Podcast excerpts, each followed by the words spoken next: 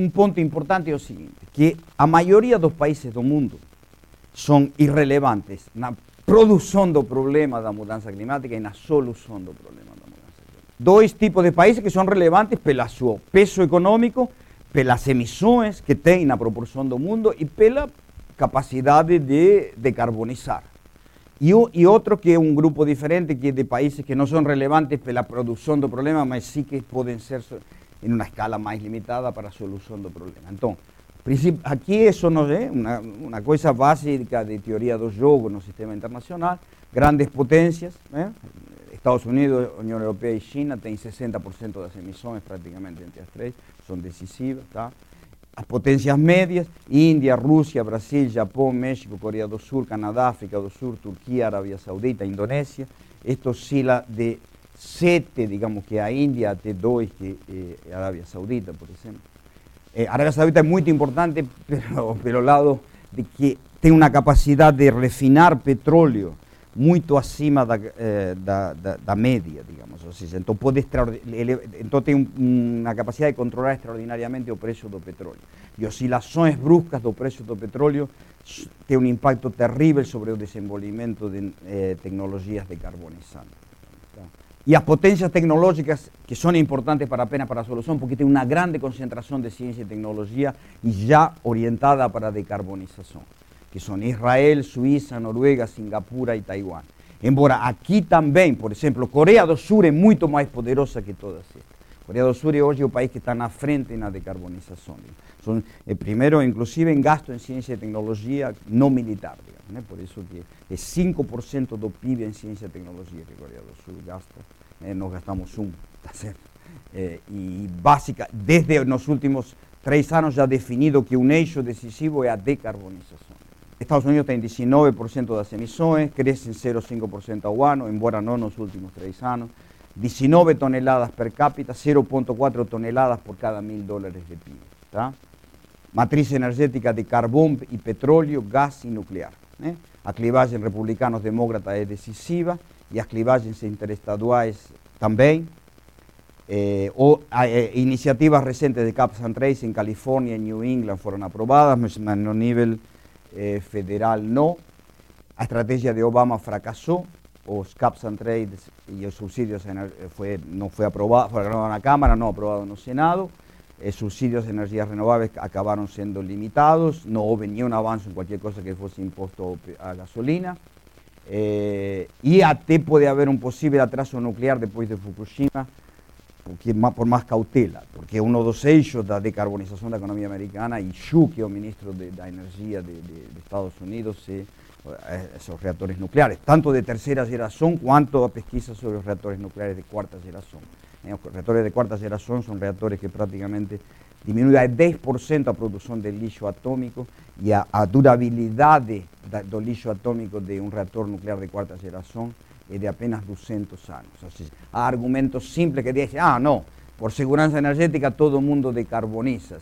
Mas depende, porque eh, por seguridad energética puede querer y no, no depender del petróleo importado, o de petróleo importado de áreas de riesgo geopolítico. Mas otra cosa es si tem mucho carbón, digamos. Eh, Brasil es un país atípico el mundo, porque Brasil no tiene prácticamente carbón. no es a média do carbón es un mineral democrático. Depois, eh, China, 24% das emissões, crescem 5% ao ano, 6 toneladas per, per vê, o per capita da China é um terço dos Estados Unidos, a intensidade de carbono é quatro vezes Estados Unidos. China, né? E a mudança da China se deu em 2008, uma mudança muito grande, muito importante. Eh?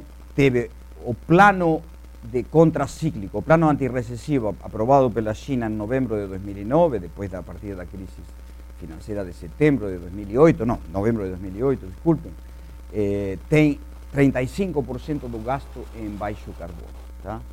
Eh, o segundo no mundo en proporción después de Corea del Sur. Que, cuando el Banco Mundial fez una comparación de todos sus pacotes antirrecesivos y eh, tem grande investimento en energía solar fotovoltaica, eólica y red eléctrica inteligente de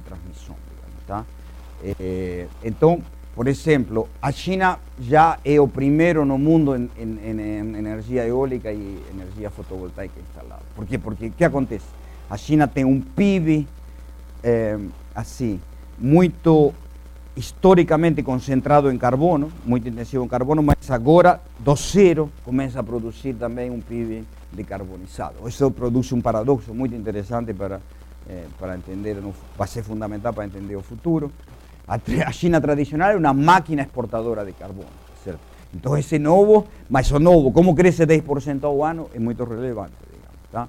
Mas há também países muito atrasados en decarbonización, como Italia, Polonia, República Checa y Romania. Eh, la Unión Europea entonces en crisis fiscal y crisis de oero que avalan la lideranza que teve recientemente, mas al mismo tiempo tiene la primera gran experiencia internacional en Caps and Trade, que los resultados provisorios del Caps and Trade, del mercado de carbono, muestran que el costo de transacción es muy alto y la vulnerabilidad a fraudes también. Esto retrae ahora cada vez más toda bella discusión desde un punto de vista de la teoría económica es obvio que es mucho mejor un impuesto a carbono que un mercado de carbono, porque la experiencia tiene 200 años de, de, historia con el impuesto y el mercado de carbono tiene 15 años de historia. Al mismo tiempo, el impuesto solo es viable políticamente si usted sustituye impuesto a capital y a trabajo por impuesto a carbono.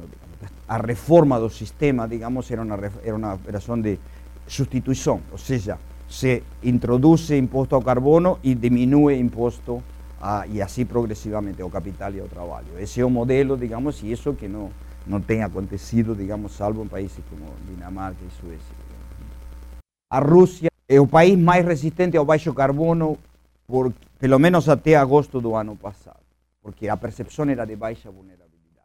Las élites formadoras de opinión de Rusia falaban que eh, a Rusia el crecimiento global puede ser bom para Rusia, si no fuera muy intenso, obviamente, porque aumentaría extraordinariamente las tierras agriculturales. Corea del Sur es la nueva vanguardia del baixo carbono. ¿eh? Eh, todo un plano de reducción muy drástico de emisiones. La mayoría de las empresas y el gobierno apostan a transición rápida al baixo carbono y a eficiencia energética. Entonces, ¿o qué dice? Eso es el sistema político coreano, el sistema empresarial, digamos formadores de opinión, academia, todo lo que, que dice. O mundo va para baixo carbono, nós apostamos en eso. No interesa que custe más caro durante un tiempo. Esa es una cosa.